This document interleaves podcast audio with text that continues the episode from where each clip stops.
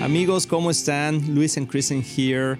This is our show that we love to do also in English. This is not our first language, but we try to do this because we want to reach out to those couples that are bilingual, that are bicultural, and that they are also learning how to be parents, how to have a better marriage.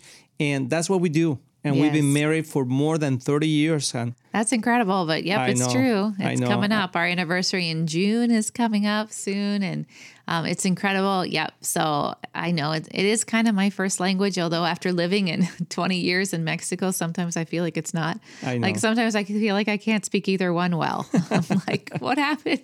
I forget words now in both languages. in our house is like kinda like Spanglish. Spanglish, and then we go back and forth, and we are like, did we say that in English or in Spanish? Or We don't even know anymore. But today, what I really want to talk about is the mission that we have as parents. Mm-hmm. This is the most important mission. It's like impossible, mission impossible, Right. Right? Uh, But it's not impossible. It is not impossible, but sometimes we forget the target. Yeah. Because as parents, and if we are Christians, we need to have an objective with our kids, and is that they come to know the Lord. Mm-hmm. I mean, so many times we focus on their education, their health, their if they're going to get married, where they're going to go to school, uh, Yeah. college. All that is good, very good, and I love that. But as Christians, we need to always be thinking, where are they going in eternity? Yeah. And, what is because we don't know? Uh-huh. we don't know what's going to happen and when it's going to happen but our, our lives are not just for this world our lives are for eternity, Eternity. and and beyond right? Yeah. right? We can go with uh, buzz lightyear and Yes, beyond. But that's true. And if we don't focus on that then we can miss the point Mm-hmm. in our lives. And we can think like oh we did a great job or we missed it or whatever because they, they studied this or they did not. Yeah but what about jesus? Do they know the lord? Mm-hmm. is there is is jesus the lord and savior Yeah, and this is interesting because we can't force our kids to make a decision to follow Christ. You know, it's not something that you can you can make them do. It's like that saying that you can bring a horse to water but you can't make it drink. that's true You know, so but you can still bring that horse to water, you know? And so we can present Jesus to our children in a way that they can understand him, in a mm-hmm. way that is attractive for them. We're like, yeah, I want Jesus because I see the relationship my parents have with Jesus. I know that God is real because I see him moving in my home. I know mm-hmm. he's real because we pray and and we we see him respond. And mm-hmm. so that walking with the Lord in a way that our children can can know him through our relationship with him when they're small is very important. And I know everyone of course wants their kids to be happy and there's nothing that fills our hearts more as parents than to see our children walking with Christ and to see them fulfilled with peace and joy and purpose in their lives. And there's nothing that breaks our hearts more than if our children are not walking with the Lord and they're struggling with depression or or kind of lost their way in some way. And and so we know that this is what all parents want but sometimes we just don't know how to come around. We don't know how to present our children to christ. And and the how i think is the key factor. Mm-hmm. because if we don't put into action our faith our children will never know what is really to follow jesus Mm-hmm. and for us to be examples of them is just to be real and to share with them our struggles but also our dependency from god and i think that's what they are really looking for the the auth- authenticity that that we are walking with the Lord, and that it, it is a daily uh, relationship. And as we talk to our children, and I love this scripture in Deuteronomy six. Did I say it right? Close enough. Okay, uh, that book of the Bible where it, it actually ex, ex, explains like step by step how to do it, and it says when you wake up, when you go on the on the road, when you uh, are eating, when when and basically we can translate it today to when we are like going to school or uh, going to the supermarket or just being at home. Talk to them about the Lord. Talk to them about His greatness. Talk to Him about the things that He's doing in, the, in your life.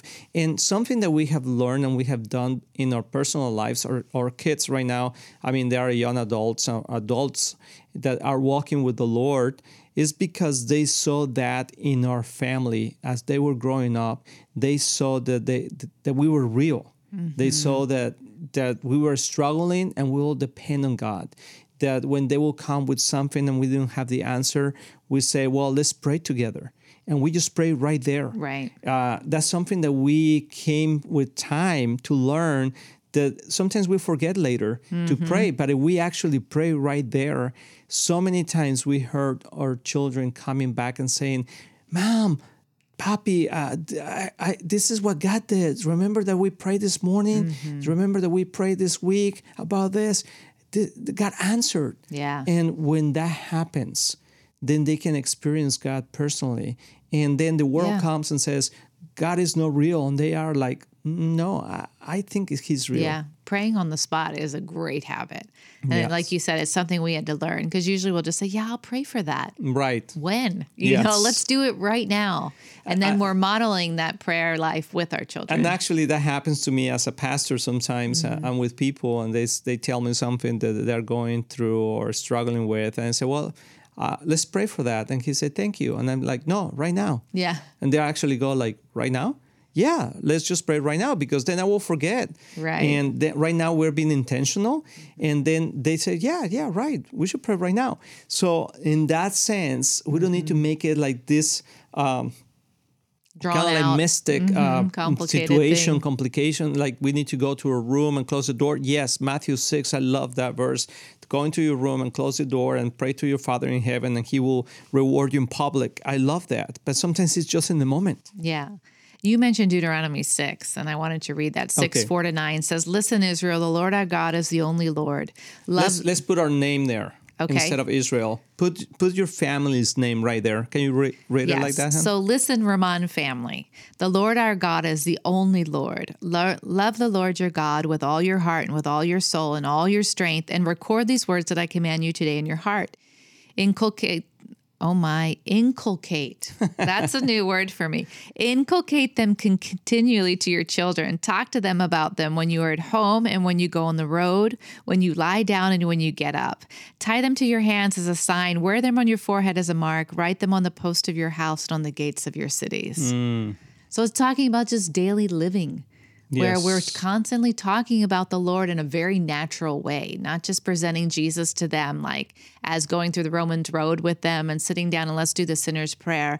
That might be the way that you can do it after they've seen it lived out. Mm-hmm. You know, And by the fruits, I mean, by the fruits we'll know people. Mm-hmm. So are our children having the fruits of the Holy Spirit? Mm-hmm. Are they being uh, gentle at heart?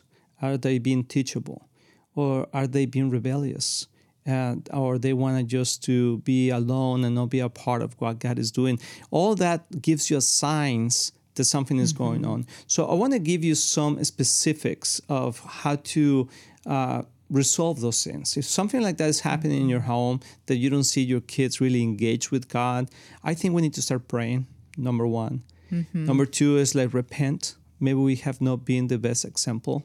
Or mm. maybe we have, but we have not been able to influence our children in the right way, mm-hmm. and they've been exposed to other things that are not helping. That a stronger influence Yes. possibly in their and lives. maybe we need to change that when we mm-hmm. need to be more intentional and ask the lord help us lord. How can we change this? Mm-hmm. So our children are being uh, proactive in, in going after you because the promises of god are real and one of them is in proverbs 22 and 6 that says lead your children on the right path and when they are older they will not abandon it and I love this verse, but the key part of the verse is the active verb of Lead. lead.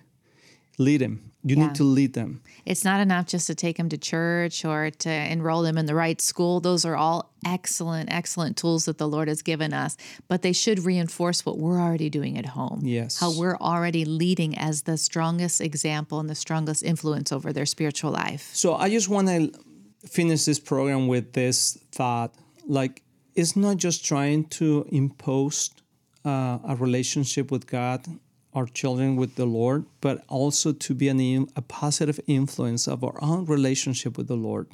That they mm-hmm. say, I want to be like my dad. I want to be like my mom. I want to mm-hmm. walk like them and eh, with our mistakes and everything. Yeah. But that they actually feel that we're connecting with the Lord and that they see the results of the favor of God in our lives. And that should be the key process for them to get to mm-hmm.